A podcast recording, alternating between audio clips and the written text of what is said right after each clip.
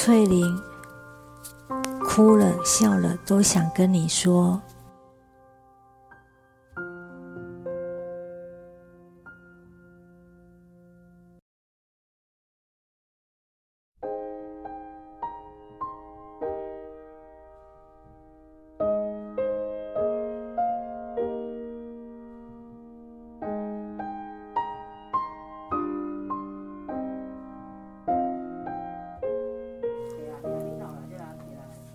跌破眼镜了。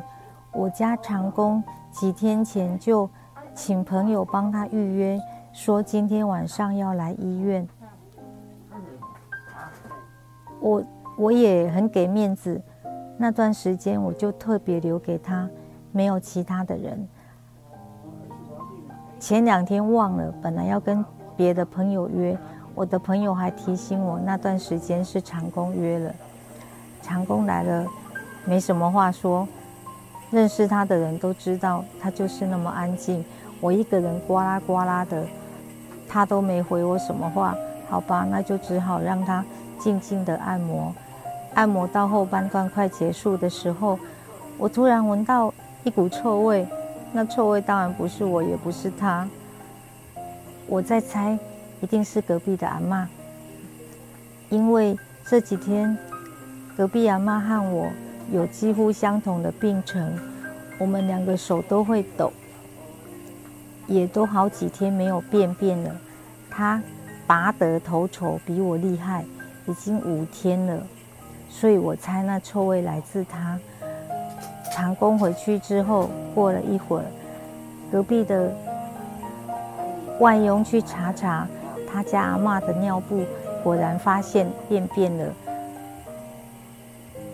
我们四个人，就是包括我的看护，我们都欢喜的惊呼：“你看，哪有人因为确定人家便便，确定臭味是来自便便的味道，而那么高兴的欢呼呢？”那时候我真的有点嫉妒他，我多希望那个人是我，可是偏偏就不是，因为我也不遑多让，已经三天了。真的好羡慕哦，好吧，那我看护就说隔壁阿妈都便便了，逗号，下一个就是你，对呀，下一个就是我，但是不是今天，好吧，只好希望是明天。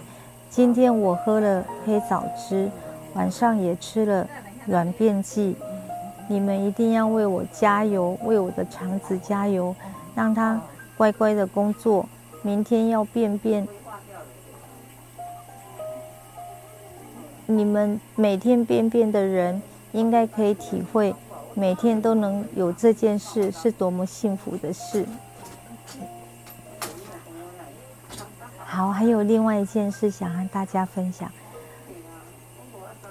我我想应该不需要放小声吧，反正他们听不懂。我两边的外佣真的好厉害，他们一个是越南籍，一个是印尼籍的，他们从。很久以前，这很久，呃，大概是九点吧。就是那个我旁边的外佣帮阿妈换完尿布之后不久，两边的外佣就开始讲电话。我确定他们是和同一个人讲，直到现在十点了，就是这一个多小时里面，他们只和同一个人讲电话，讲这么久哎，都没断过哎。哇，这个我也很佩服。虽然我也曾经长舌过，不过那已经是历史悠久、很遥远、很遥远的事了。